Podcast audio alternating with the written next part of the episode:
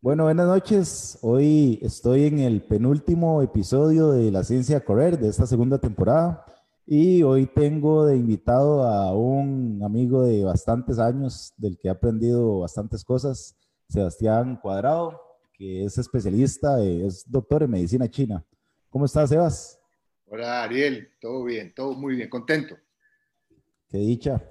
Bueno, Sebas, antes de iniciar con, con, las preguntas que te tengo para hoy, me gustaría que te presentaras este, y además de presentarte, que nos contes un poquito de cómo llegaste a interesarte y a meterte tanto en el mundo este de la medicina china. Bueno, buenas noches a todos. Eh, mi nombre es Sebastián Cuadrado, soy doctor en medicina china, espe especializado en acupuntura de la Universidad de Medicina Alternativa de Canadá eh, soy también consultor certificado del método Rajit de dinámicas familiares. Llevo trabajando eh, tanto con acupuntura como con el método Rajit eh, más de 20 años. Soy también cinta negra de Jiu-Jitsu brasileño y entrenador, sobre todo en la cadena Multispa, por más de 20 años también.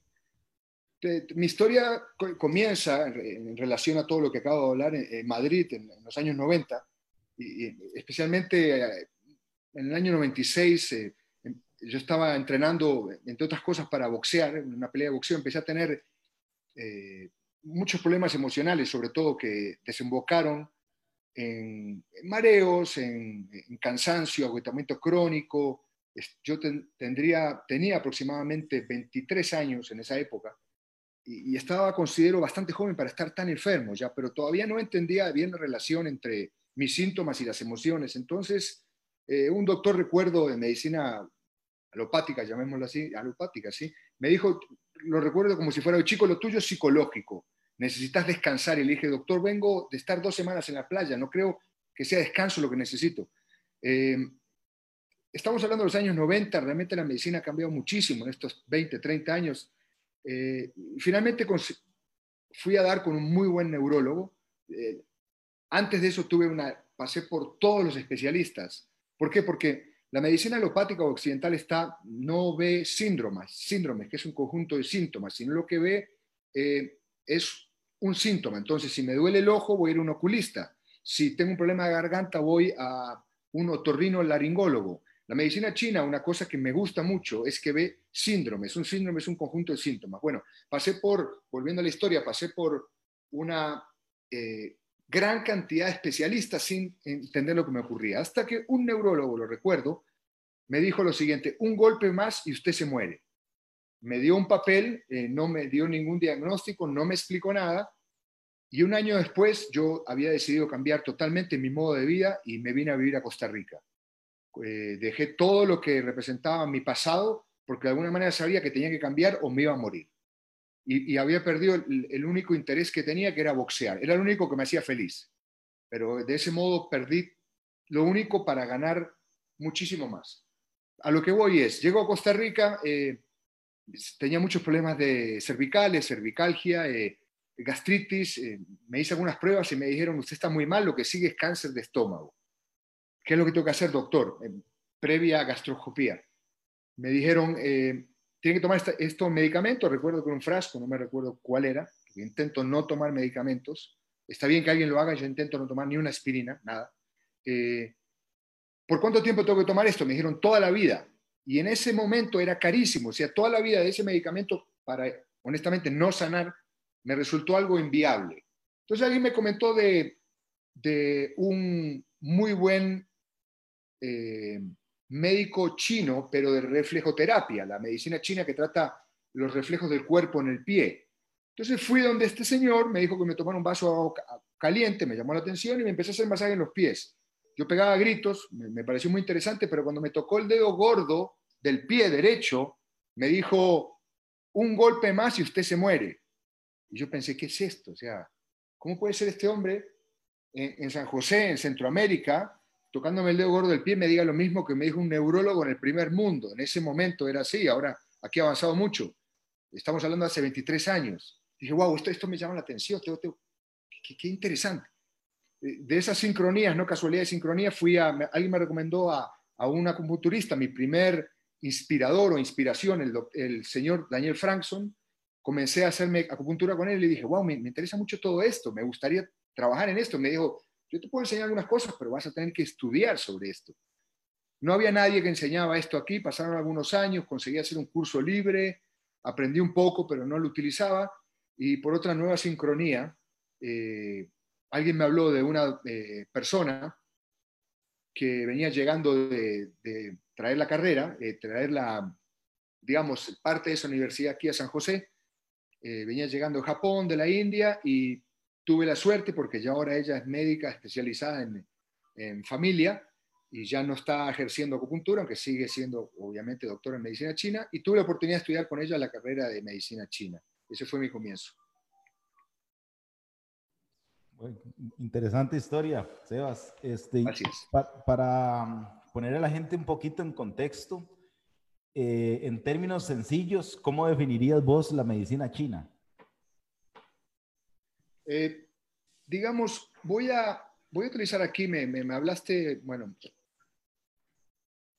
eh, vamos a leerlo de, porque realmente es un tema complicado, no complicado. Eh, creo que la diferencia entre, entre, la medicina china y la medicina de todo tipo es su origen. Hace ya miles de años que se utiliza, incluso me llamó la atención cuando estudiaba medicina china que, que las primeras agujas se, encontró que eran de piedra, o sea, insertaban eh, hacían heridas con agujas de piedra. Imagínense la, falta de, seguridad y teóricamente funcionaba. Pues ya es antes de la era del metal, miles de años, que se tenga registro. La, gran la, importancia de la medicina china es su teoría, que es la siguiente. La, energía en el cuerpo, en el cuerpo, ahora explico por qué digo esto, circula a nivel de segunda capa de piel a través de ciertos meridianos. Esa energía es equivalente a dos baterías AA. Entonces, últimamente he estado escuchando que la neurociencia y otras eh, líneas hablan de la energía electromagnética. Pues sí, es una realidad. Me llamó la atención también cuando estudiaba medicina china que había un medidor electromagnético, entonces, por ejemplo, aquí hay un punto, intestino grueso 4 de mucho poder, aquí hay un punto, aquí no habría nada, y aquí hay otro punto, intestino grueso 5.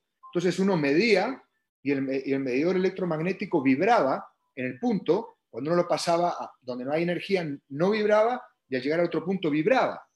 ¡Wow! O sea, yo lo, pude ver, aunque hay estudios sobre esto innumerables, ¿sí? Ok, el cuerpo tiene energía, recorre el cuerpo a través de los 12 meridianos. Muy bien, pero eh, esto es a lo que quería ir. la, energía no se genera en el cuerpo, la energía es cósmica. Esta es la visión de la medicina china, que me gustó mucho. Yo eh, comencé estudiando fisioterapia en, en, la Santa Paula, pero sabía, no tengo ningún ánimo de ofender la fisioterapia, me parece muy buena y necesaria, pero yo quería algo más. Yo, necesitaba aprender algo más. Sabía que iba a haber suficientes terapeutas y tengo algunos amigos y vos también que me considero que son excelentes terapeutas en el país, de los mejores, yo necesitaba otra visión, entender más mi conexión con, con el cielo, con la tierra. Entonces, cuando estudié medicina china, entendí que si un hombre, si, uno coloca a un hombre de esta manera, hay meridianos, por ejemplo, pulmón que comienza uno aquí y baja hasta aquí, por lo tanto hay meridianos que bajan y otros que ascienden. Entonces los chinos saben hace miles de años que el ser humano está destinado a hacer el balance entre cielo y tierra. Eh, es algo que vos personalmente sabés que el Rajit también lo, trabaja, el árbol genealógico, la combinación de sol y tierra. Entonces, estamos destinados a recibir la energía del cielo y de la tierra. De hecho, hay puntos específicos para, que se utilizan para, recibir esa energía.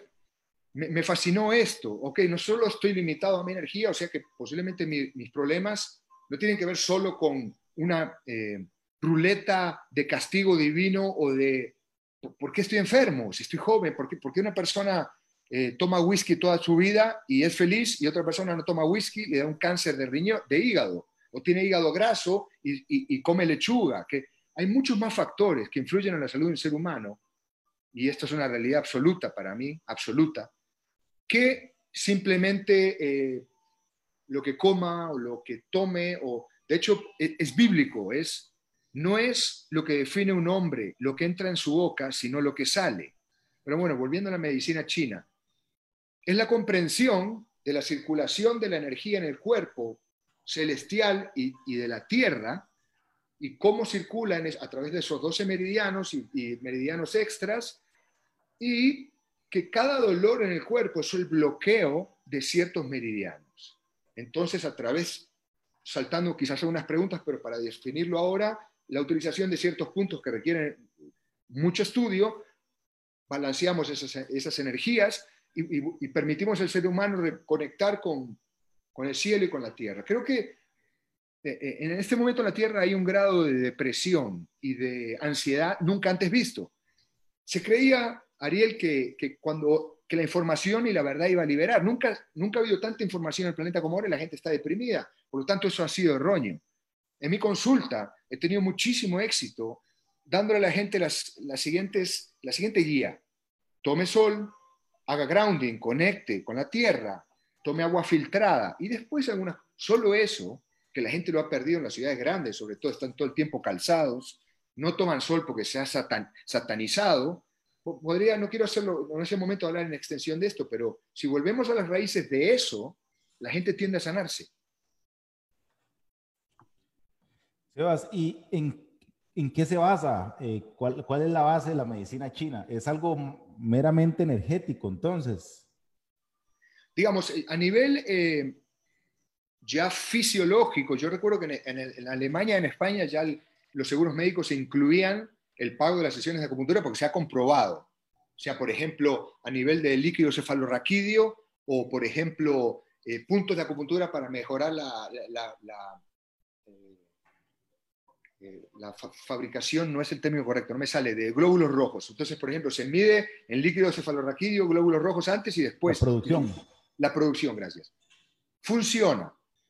Pero lo interesante es que antes de que eso ocurriera yo sentí cómo funcionaba en mí, pero claro, no puedo basar una charla en lo que a mí me ocurre.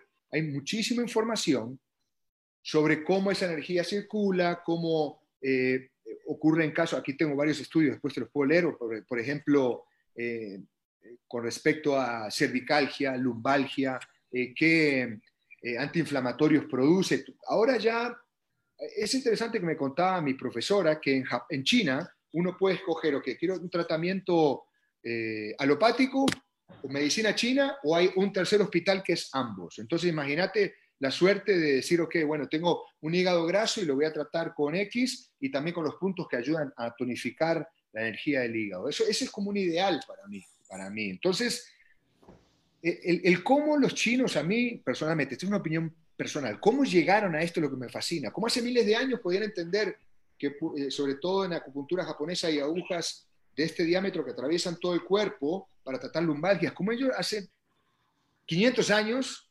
conocían la, la, la mecánica. Creo que acá hay un factor que a mí me produce atracción, que es, hay algo secreto en la acupuntura, en la medicina china. Hay algo que supera mi comprensión también. Sebas, ¿qué prácticas o métodos forman parte de la medicina china? Digamos, en, la carrera que yo estudié, que es más basada en, el tratamiento, la principal es eh, el uso de agujas, aunque se puede utilizar también digitopresión, las ventosas, que se utilizaban mucho, sobre todo China tiene un clima muy frío en algunos momentos, entonces la aplicación de calor estimula muy bien.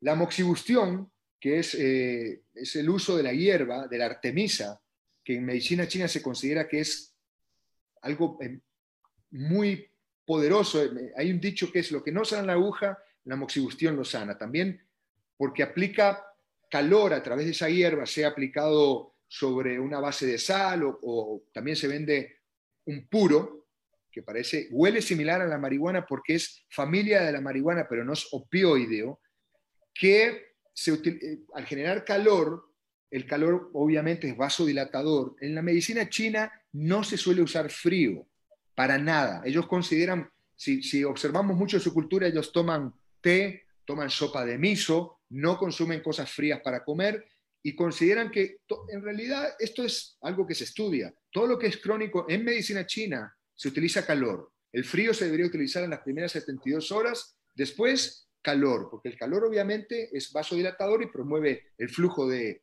energía. Eh, entonces, acupuntura, ventosas, moxibustión y hay una rama que es eh, hierbas. Son ciertas hierbas que solo la medicina china conoce. No soy muy experto en eso porque aquí no se consiguen realmente, pero dicen que es muy bueno. Eso sería. Lo que es eh, meditación, eso no entra dentro de medicina china.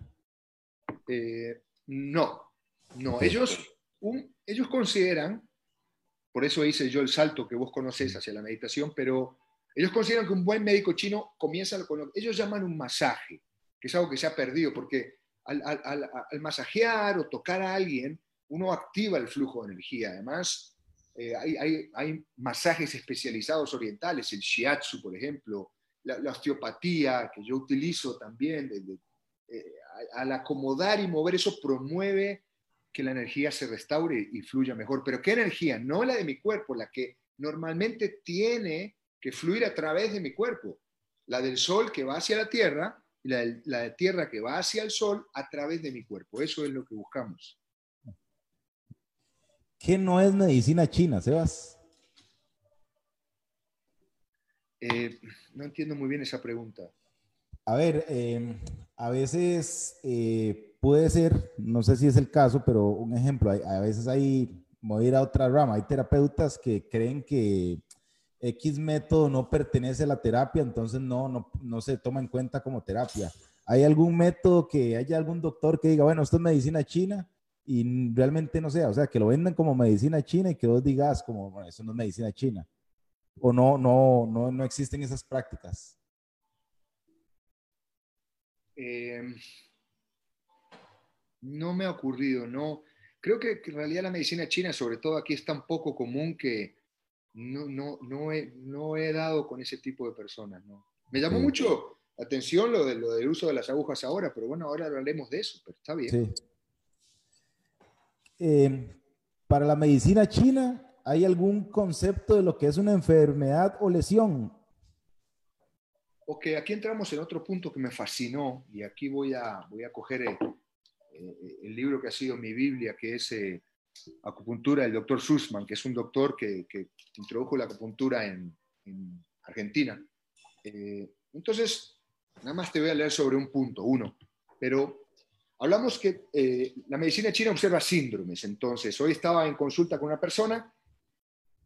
Me dice, Sebastián, estoy teniendo quistes, he tenido enfermedad de CUSI, tengo.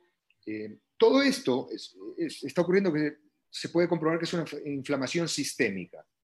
Eh, a mí me gusta mucho la fisiología y además cuando considero que tengo que consultar con doctores los hago.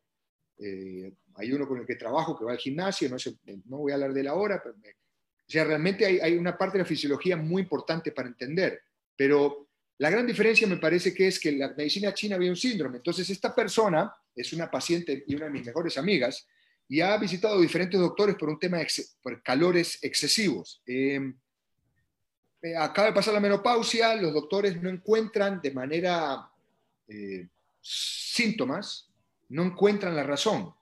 Saqué un libro que tengo en el consultorio hoy, chino, realmente chino, este es argentino, y busqué excessive sweating, está en inglés, excesivo sudor. En, la medicina occidental no existe un libro donde se vea excesivo sudor. Eh, podemos encontrar que alguien diga es bueno sudar o no es bueno sudar, pero no se ve como una desbalance energético. En, solo en excessive sweating había cuatro o cinco diferentes patologías y ella quedó muy contenta porque me dijo, todo lo que me acabas de decir es así. Entonces le dije, bueno, estos son los puntos, los vamos a anotar y esta semana vamos a comenzar.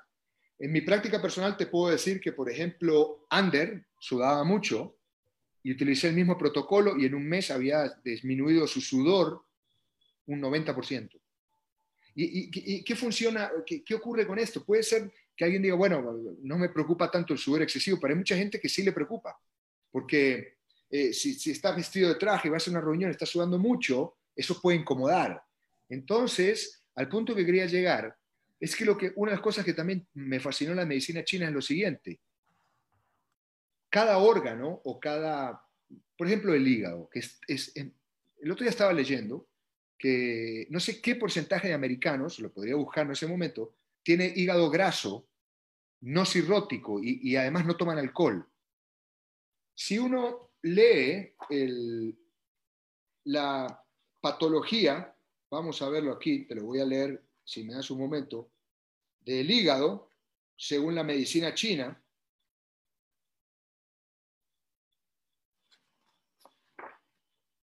Es, muy interesante, perdón, lo tendría que haber preparado antes, pero vesícula biliar, hígado.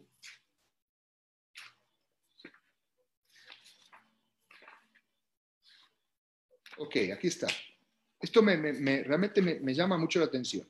Esto fue mi comienzo a comprender algunas cosas que los chinos ya conocen hace miles de años. Hígado, ¿ok? Desde la visión de la medicina china.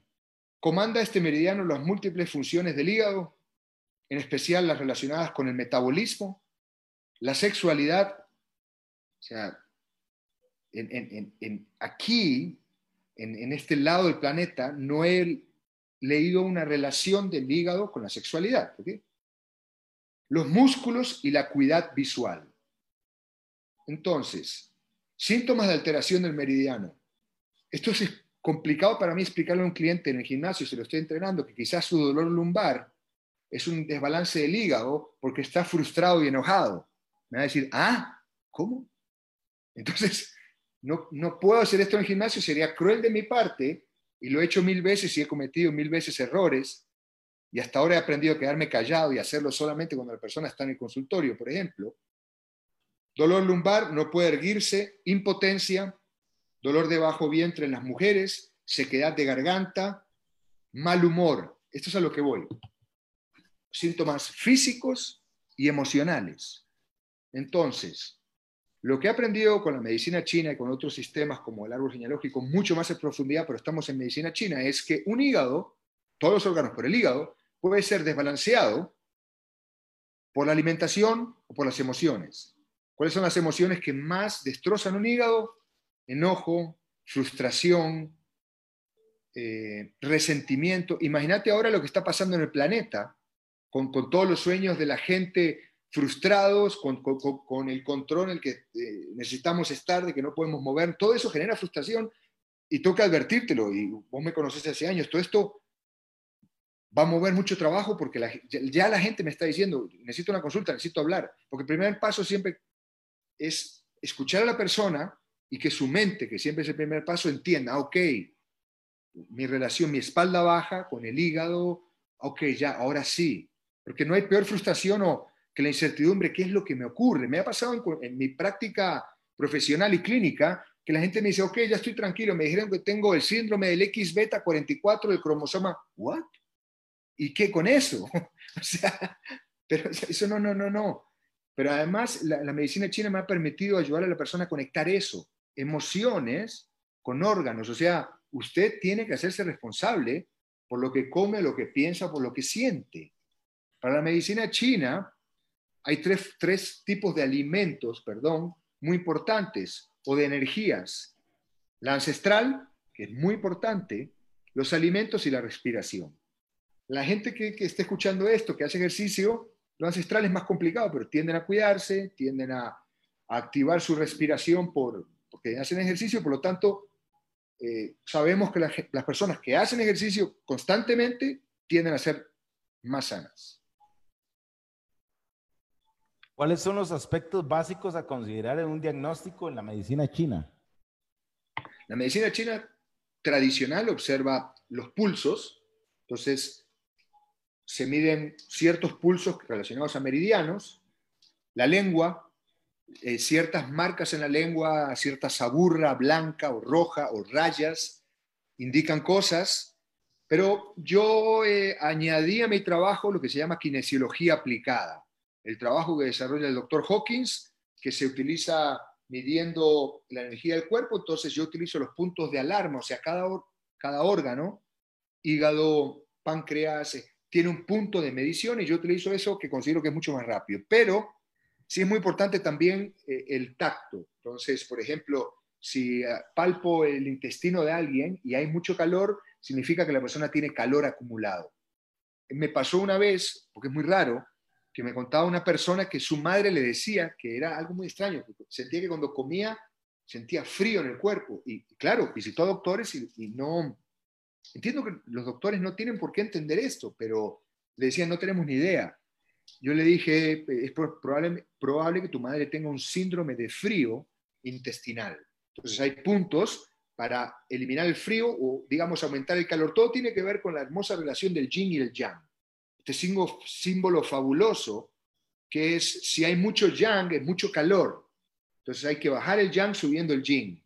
Si hay mucho yin, que sería frío, hay que aumentar el calor para que se regulen, porque la salud depende de esa energía yin y yang balanceada. Digamos, el cielo, el sol sería yang masculino y la tierra yin. ¿sí? Em, leyendo un poco, eh, antes de hablar con vos, leí sobre enfermedades internas y externas sobre me gustaría que hablaras un poquito de eso.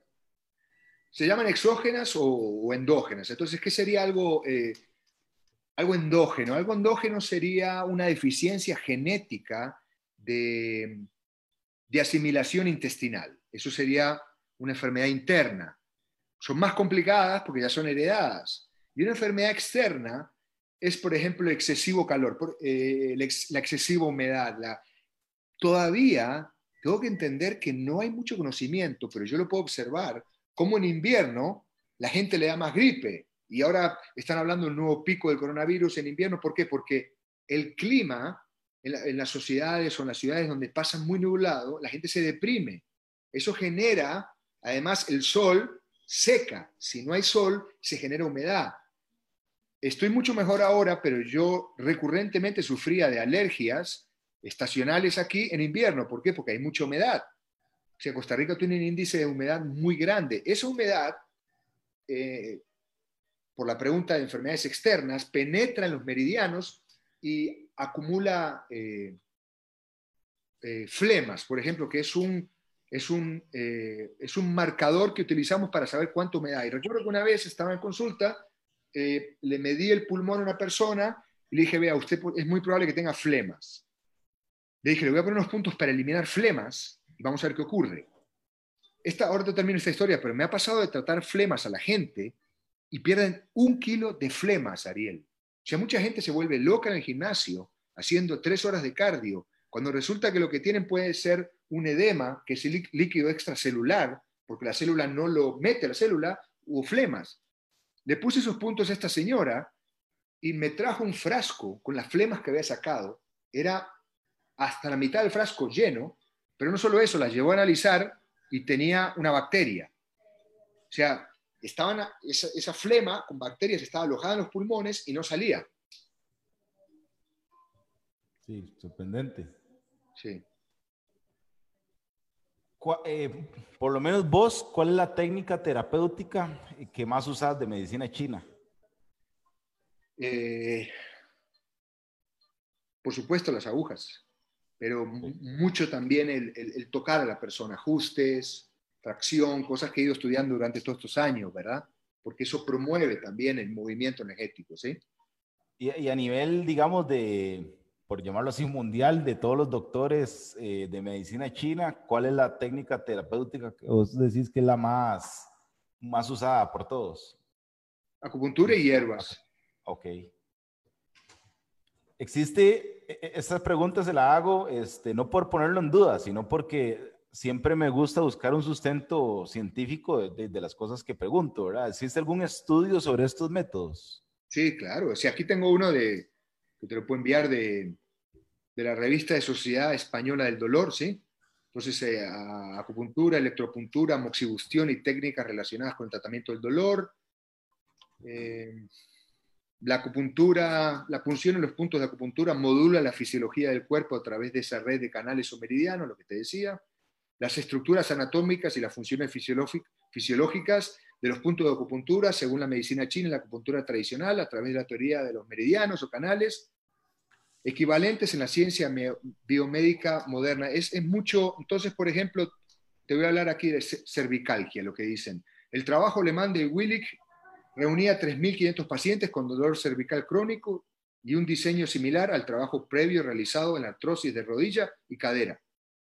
El RCEI global fue de 12.000 euros, por lo que la acupuntura se mostraba coste efectiva en esta patología. Ellos relacionan el gasto, ¿ok?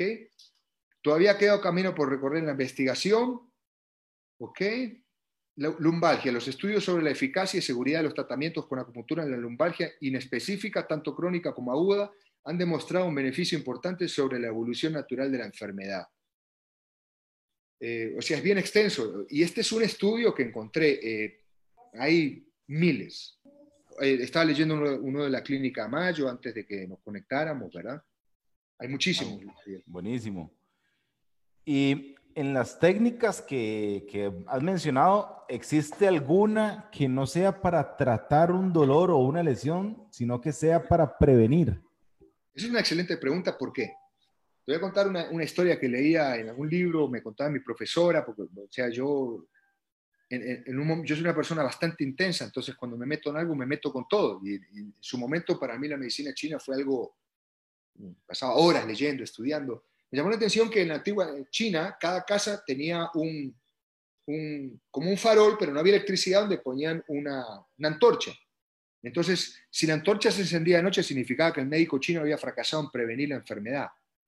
Entonces, yo todas las semanas me hago acupuntura y la gente me dice, ¿para qué? Todas las semanas. Primero porque uno comienza haciéndose autoacupuntura para aprender. Yo todas las semanas me hago. Porque si mi energía está fluyendo bien, o sea, yo intento tomar todos los días sol, hacer grounding, mis pies en la tierra, una o dos veces por semana mínimo. Entonces, si me hago acupuntura, tomo sol, agua filtrada, como lo que me sirve, estoy previniendo la diferencia entre la medicina china, que también trata cuando ya la enfermedad está activa, en realidad trata de prevenir. Si está activa, lo... lamentablemente la medicina alopática, que respeto muchísimo para diagnóstico, una resonancia magnética, un neurocirujano que puede reestructurar una columna o los antibióticos, trabaja solamente cuando el problema ya está impreso. Esto, todo lo que hemos hablado es prevenir. O sea, se puede movilizar las articulaciones, masajes, e, el tai chi, por ejemplo, el, el qigong, son todas técnicas chinas de movimiento, pero como me decía David, surfear y caminar de, su casa hasta la esquina es lo mismo. No, no, no, me gustaría limitar a la medicina china, yo lo utilizo, pero se puede utilizar. En realidad todos los caminos llegan a Roma. Si, si, si la persona es consciente, no, no es solo yoga o no es solo acupuntura, eh, entendamos que el mundo estaba separado y los hindúes hacían yoga, los chinos medicina china y, los europeos tendrían otras técnicas. Ahora se une mucho más, entonces tampoco negarlo, ¿verdad? Pero la medicina china en su origen intentaba prevenir. Y te doy la última historia, la peste, eh, eh, la peste que mató millones de personas en la Edad Media salió de China, de las ratas, y no se enfermó ni un solo chino por las en medidas que ellos utilizaban de, tai chi, de acupuntura y de lo que saben de la dieta, ninguno se enfermó.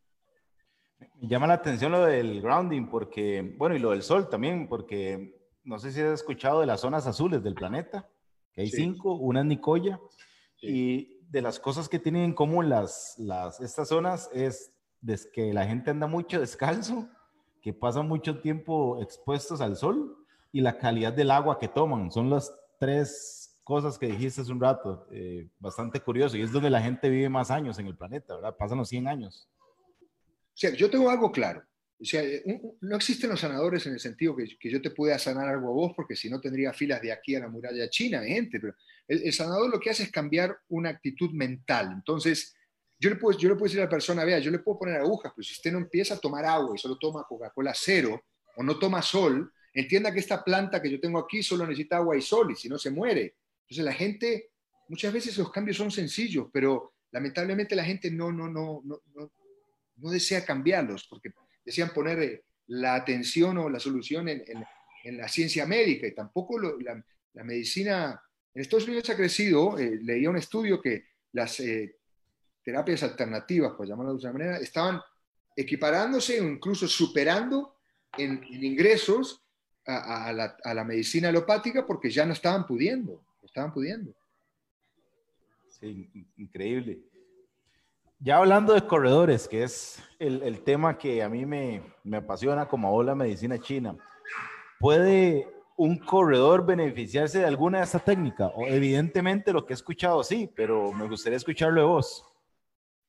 Hay, hay numerosos puntos. Eh, mira, te voy, a, te voy a leer aquí eh, algo que me, gustó, pero te lo voy a leer, es, rápido y después te explico una historia que tuve y cómo yo lo utilizo, por ejemplo, para mí como atleta eh, y, en particular para el jiu-jitsu brasileño, que no es yo, admiro la gente como vos y corredores que pueden correr 80 kilómetros, pero también sabes que el jiu-jitsu es bastante intenso. Bueno, si vemos un poco de la historia de la medicina tradicional china y el rendimiento físico, encontraremos que los mandarines, cobradores de impuestos, utilizaban la técnica de moxa indirecta.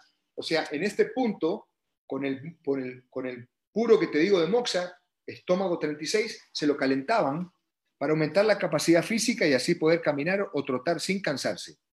De ahí que este punto se le conociera como el punto de las tres leguas. Por otro lado, encontramos la moxibustión, una técnica de la que te hablé, que utiliza diferentes formatos, ¿ok? Con el objetivo de promover el equilibrio homeostático y afectando así nuestras funciones fisiológicas. Pero seamos concretos, el rendimiento deportivo no solo se ajusta a entrenamiento y alimentación, también hay otros factores que influyen en el desempeño deportivo y es aquí donde la medicina tradicional china podría aportar grandes beneficios, como por ejemplo optimizar la respiración utilizando técnicas de nutrición de canales para el pulmón. Entonces, eh, al, tonificar el canal del pulmón, sea con la mano o con aguja, porque la aguja, al estar más tiempo producir una pequeña herida, atrae más energía, chi y colágeno y sustancias de reparación. Pero bueno, eh, por ejemplo, tonificas pulmón y la persona eh, activa su respiración. Me ocurrió que una persona me dijo, mira, mi mamá está con un problema que no consigue quemar grasa, está estancada, ella siempre andaba con un polar. Cuando le hablé del hígado antes y el sistema metabólico, eh, en realidad el sistema metabólico yo creía que solo regulaba la tiroides y el hígado más importante. Eh, cuando le medí con kinesiología, el hígado estaba bajo energía, le tonifiqué el hígado y en solo una sesión fue a entrenar y quemó como 300 calorías más. Entonces es optimizar de, de una manera importante la respiración, la quema de energía, eh, continúo, ya casi termino, mejorar la digestión de nutrientes, sobre todo cuando se hacen dietas hipercalóricas, propiciar la reparación de músculos y tendones a través de la estimulación del canal del vaso. Hay un, hay un punto en la pierna que es vaso 6, entonces eso ayuda a la regeneración de tendones. ¿sí? Y por último, calma la mente dotando de concentración cuando se estimula de manera conjunta los ciertos puntos. ¿eh? Vaso gobernador 20, aquí, ok. Entonces, por ejemplo, poner agujas ahí, yo me lo pongo todas las semanas, eh, pero generalmente cuando hago algún masaje siempre tonifico esos puntos. Hoy le estaba haciendo un poco de masaje a alguien aquí y me dijo, oh, wow, ¿qué es eso? Le dije, bueno, esto es vejiga, vejiga sin paciencia. Entonces, solo con eso uno puede entender la emoción que la persona está. Porque si hay bloqueo, ahí duele, dolor es bloqueo, que si hay, si hay en el codo un dolor, es bloqueo. Entonces, se podría optimizar con, con la medicina china muchísimas cosas. Última historia, ¿te acordás de Erinaldo, el pelador profesional brasileño? Él, estaba, sí, entonces eh, le dije, mira, te voy a hacer acupuntura para que pe pelees relajado. Íbamos a competir, bueno, yo no, pero él en ese momento sí. Y, y, compitió también que cada vez que él iba a competir me pedía una sesión antes para, llamémoslo, estar balanceado energéticamente. Increíbles esas historias. Me llama la atención la de, la, ¿era e, una aguja o era con hierbas para correr más? ¿Qué dijiste? Sí. Abajo la eh, rodilla Sí, eh, digamos, en lo personal, si querés, en un momento yo te puedo pasar esos puntos, te puedo enseñar, porque son, son eh, hay, hay algo muy poderoso que podrías utilizar, y que lo puedes utilizar cualquiera, que se llama los puntos Dantian. Los chinos no, no hablan de los chakras, pero entendamos que eran sociedades separadas por miles de kilómetros hace miles de años y nunca se conocieron. Ellos hablan de, del vaso, el punto vaso gobernador 20, que es un punto que se traza desde los dos ápices de la oreja, desde las puntas de la oreja hacia el medio, si trazamos una línea aquí, el medio, en las orejas, es lo que se llama la fontanela. Es, es un eh, agujerito blandito que los niños tienen abierto cuando nacen, literalmente, y después se cierra. La, mollera, se le dice aquí, sí. La mollera. Ese punto es el caso gobernador 20, es el punto que abre la energía celestial. Entonces, por ejemplo, masajearse es un poco, abre energía celestial. El segundo punto es el vaso concepción 17, es un punto que si trazamos una línea imaginaria entre los, eh, la línea mamaria, entre los pezones, justo en el medio, en el esternón, es el segundo punto. ese punto es el que recibe la energía del cielo y de la tierra. Vasoconcepción, todo esto, cuando quieras, te lo puedo explicar con más detenimiento. Masajear esto balancea las emociones. Este tiene una característica de celestial y balancea la mente. Este es balancea las emociones, tiene mucha relación con el corazón. Y el segundo punto, y el tercer punto, perdón, Dantian, es en el ombligo, eh, dos dedos, exactamente bajo el ombligo, es vasoconcepción 6. Es un punto que te llamará mucho la atención, es, lo que se llama el hara, el harakiri. Cuando un japonés desea morir con honor, penetra el harakiri, el hara, se destroza el intestino delgado y muere, porque ellos consideran que la muerte vive en el abdomen. O sea, esto es, es muy importante. A nivel de neurociencia, hay dos hemisferios y el cuerpo calloso con uno de los hemisferios. Esto, vamos a unir la neurociencia con la medicina china. Tres puntos, uno, dos, tres. Si los localizamos, es el hemisferio izquierdo, cuerpo calloso y derecho. Esos tres puntos, sean tres agujas, sean masajearlo, balancea los tres cerebros. Existen tres cerebros. El, doctor Joe Dispensa ya habla de esto porque se, está, se sabe ya a nivel eh, mapeado cerebral, hay tres cerebros. La mente, el corazón y el abdomen. Para que eh, hay un tema muy importante ahora que es eh, el, crecimiento de bacteria negativa en el intestino delgado. Eso hace que el 90% de la serotonina en el cuerpo, que no se genera en la piñal como se creía, que eso produce depresión, la falta de serotonina, el 90% se genera en el tercer cerebro, aquí abajo, en el abdomen, en el intestino delgado. Si hay problemas de asimilación de alimentos, de intestino permeable, de reacciones alérgicas, la persona va a estar deprimida, va a estar cansada, va a tener gases, va a estar frustrada, su rendimiento no va a ser óptimo y, quizás piense que tiene que entrenar más duro, de repente lo que tiene que es, es meditar, tomar sol, tomar probióticos, eh, observar qué, cuáles son sus reacciones alimenticias. Yo he tenido más, mucho más efecto en mis clientes y pacientes con estos cambios que con, aunque a veces hace falta un buen especialista en carrera como sos vos o mucha gente para corregir cosas. Pero si, si la mente está mal, si, si las emociones están mal, si tengo una mala nutrición, mi, rendimiento va a estar mal. Sí, más digamos en una carrera tipo maratón, ultramaratón, que la mente juega un papel importantísimo, ¿verdad? Más en una ultra, cuando siempre se dice que uno corre a punta de mente, no de cuerpo. Entonces, muy, muy interesante.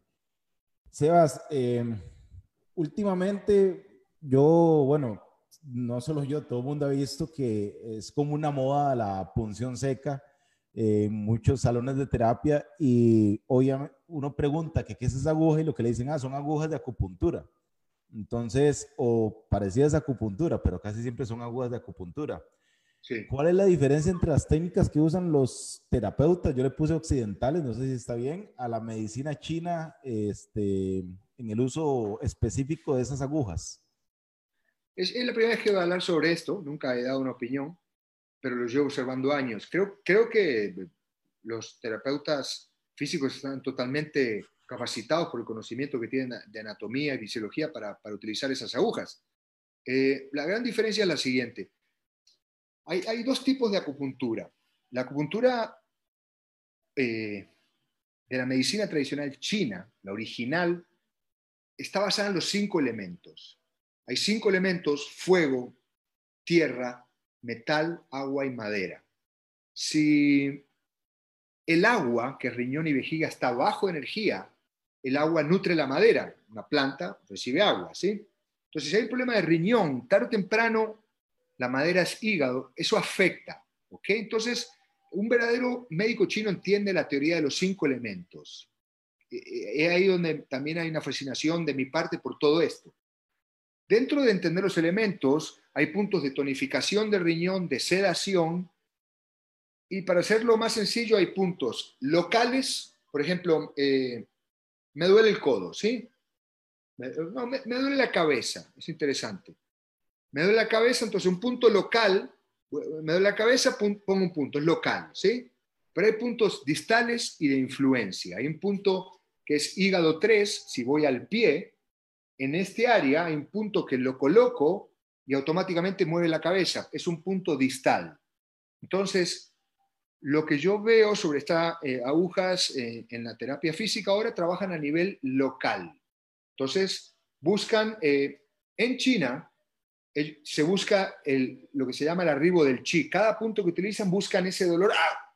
que los terapeutas también están buscando. En China lo llaman en la búsqueda del chi, en la energía vital. Aquí buscan ese dolor porque hay una reacción. Entonces, bien, están utilizando lo que nosotros llamamos acupuntura local. Está bueno.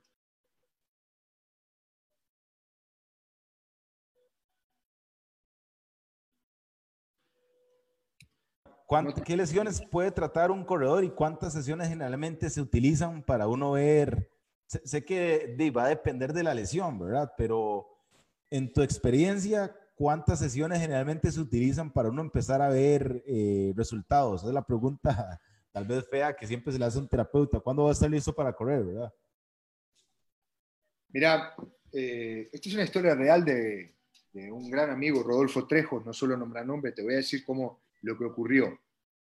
Eh, un paréntesis, normalmente los libros de acupuntura, las sesiones son 10 a 12 sesiones, 15, que es lo, típico, eh, o sea, lo normal en cualquier tipo de tratamiento. Pero yo al cabo de una a cuatro he dado de, incluso hasta de alta a alguien. Pero eh, recuerdo que me dice, él, corre maratones regularmente, me dice, voy a correr una maratón y tengo jodida la rodilla. ¿Y cuándo te vas? Mañana. Ok, bueno, le puse ajusté un poco la rodilla, movilidad y le puse, otro aspecto no hemos hablado que no, es mi fuerte, pero me gusta, el punto reflejo. Hay tres áreas en el cuerpo donde hay reflejo de, todo el, de todos los órganos. Los pies, la planta, la planta las manos, pero la palma de las manos, perdón, y las orejas. Las más poderosas son los pies, seguido por la oreja, el último la mano. Le coloqué una aguja de auriculoterapia muy pequeña en el punto reflejo de la rodilla derecha y pudo correr sin dolor. Lo que pasa es que eso es somático, eso funciona solo cuando está puesto. Si él se lo hubiera caído, hubiera tenido dolor. O sea, hay varias maneras de, trabajarlo, pero eh, he tenido mucho éxito con lesiones, a no ser que sea ya algo degenerativo, crónico. Que... Crónico, ajá. Sí. Increíble. Eh, ese es un tema que ya me dijiste que no es parte de la medicina china, pero creo importante tocar porque creo que por acá te conocí yo a vos. ¿Cuál es la diferencia? Bueno, te conocí a vos en este lado, no, no, no como entrenador, sino como doctor de medicina china. ¿Cuál es la diferencia entre una meditación de las que vos haces al mindfulness? Que tuve la oportunidad de conversar con Enríquez eh, en uno de estos episodios sobre mindfulness. Que yo tengo que ser lo más claro posible, en el sentido de que si bien llevo meditando 23 años, enseñando a la gente a meditar 23 años y he trabajado, vos confirmás toda mi historia, he dado cursos en, Uruguay, en Brasil, en España, en Argentina, en Costa Rica. Eh, entiendo que es mindfulness, pero no sé qué es mindfulness, nunca lo he hecho en mi vida.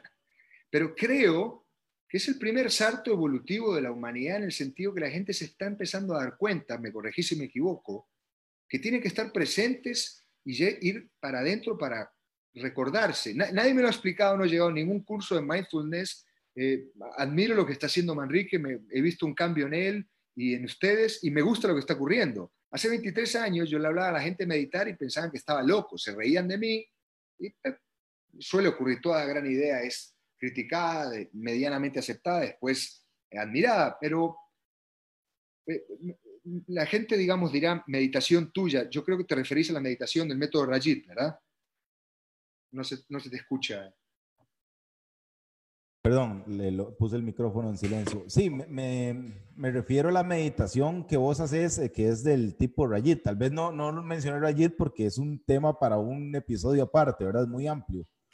Pero en rasgos muy generales, eh, ¿cuál, tal vez, ¿cómo es una meditación de esas? Del método que utilizo del árbol genial. Ajá, exacto. Eh, hay, hay, una diferencia abismal, no que sea mejor o peor, pero es, es como cuando la gente me habla de constelaciones familiares y el Rajit, no tienen nada que ver, lo único en común es el árbol genealógico, digamos. La meditación mindfulness y el Rajit tienen en común que son meditaciones, pero no tienen... Eh, creo que las dos tienden a llevar al estado alfa. Eh, el estado alfa es el punto en el cual estamos a punto de dormirnos, pero estamos conscientes. Es, ese puente es el puente entre lo físico y lo espiritual. Y el puente se cruza a través de la imaginación. Entonces, toda meditación suele tener elementos, eh, música, enfocar en algo, y el Rajit tiene música y enfoca en algo, en el cuerpo físico, pero el tercer factor que lo hace sumamente diferente es el recuerdo de los ancestros. Estén presentes o no esas tres generaciones anteriores, las memorias del árbol genealógico están en nosotros y utilizamos el recuerdo de un abuelo o de una abuela para ir hacia adentro y conectar con ese alfa y sanar, ya que, eh, vos lo sabes perfectamente, el método Rajit está destinado a sanar. No solo Rajit, en realidad todos estamos sanando algo aquí, todos. Cada persona, si alguien está haciendo una ultramaratón y, y lidiando con su mente, está de cierta manera superando sus, sus límites autoimpuestos y sanando algo. Entonces, eh, creo que mindfulness puede ser muy útil en algún momento. Las meditaciones de Rajit son, la gente viene específicamente a buscarme porque ya están claros que hay algo en el árbol que hay que sanar. Por lo tanto, son diferentes tipos de meditaciones, pero las dos también relajan, creo, ¿verdad? Sí, podríamos decir en resumen que la diferencia es que la meditación de Rajit toma muy en cuenta el árbol genealógico y el mindfulness simplemente es el aquí y ahora. Eh, o sea, te voy a ser sincero, con toda la humildad del caso, realmente no he escuchado este término hace algunos años, pero no lo he estudiado. Okay. Yo, yo me he mantenido en mi, si bien hace 23 años que medito, no lo he estudiado. Sebas, ¿cómo se puede empezar a meditar? Eh, eso es una pregunta tal vez dejando un poco de lado el rayit. Hay gente que tal vez no, no, apenas está escuchando esto de meditar y quiere animarse a meditar y no sabe cómo hacerlo. ¿Qué tip nos daría vos eh, para aprender uno a meditar y qué beneficios esto nos traería como corredores en el ámbito este de un corredor? Ok, yo, yo eh, voy a intentar ser lo más suave y humilde con, con la gente que esté escuchando. Ahora, en la sociedad en la que vivimos de la satisfacción instantánea y todo rápido, yo no voy a hacer algo que nunca he hecho, dar un tip para meditar, porque resulta que para ser honesto, meditar es lo que más debería hacer todo el planeta y casi nadie lo hace. Pero voy a hablar de lo que realmente es la meditación y que, y que si una persona va a empezar a meditar, va a necesitar a alguien que realmente lo ayude, porque es la tarea, eh, uno necesita un mentor. O sea, una persona que realmente quiere ser un, atleta profesional, busca un mentor como vos, o eh, una persona que quiere ser un buen doctor, va a una universidad, por lo tanto, meditar va a necesitar a alguien, y ojalá ese mentor tiene que ser bien escogido, idealmente que realmente medite, porque lamentablemente he encontrado gente que enseña a meditar y no meditan, pero realmente vivimos en una dimensión que es tridimensional. Las tres dimensiones se miden por algo, por su alto, por su ancho y su profundidad. Eso da el espacio-tiempo. Eh, para ir de, este cuarto al otro hay un tiempo, eso lo dan las tres dimensiones. Pero limitar la existencia de las tres dimensiones eh, garantiza el dolor del ser humano. La cuarta dimensión sería la espiritual. Por lo tanto, cualquier meditación y cualquier mentor que sepa guiar a una persona hacia la meditación tiene que explicarle esto y entenderle que al, entrar en la, la tetradimensionalidad puede manifestar lo que desee pero es importante, es un regalo que se le otorga a alguien que para su mente. Entonces, eh, una de las imágenes que más me gusta de la película Last Samurai eh, es en el momento que hay calma y él está, no hay guerra, él está meditando. Los samuráis meditaban en tiempos de paz y en guerra. Creo que independientemente del tip que quiera dar, porque cuando doy mis cursos de dos días completos, hay 600 tips.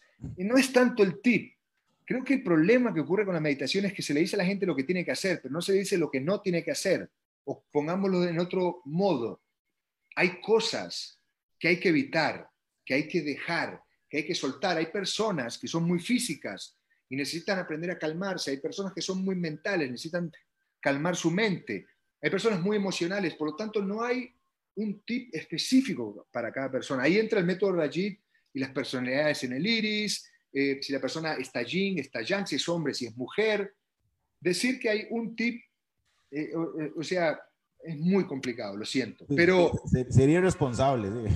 Pero sí, creo que, si todo meditado, todo corredor, todo atleta, eh, tomara unos 10 minutos al día, perdón, creo no, lo aseguro, para hacer algún tipo de meditación, eh, eh, va a mejorar absolutamente. Vos y yo lo sabemos claramente.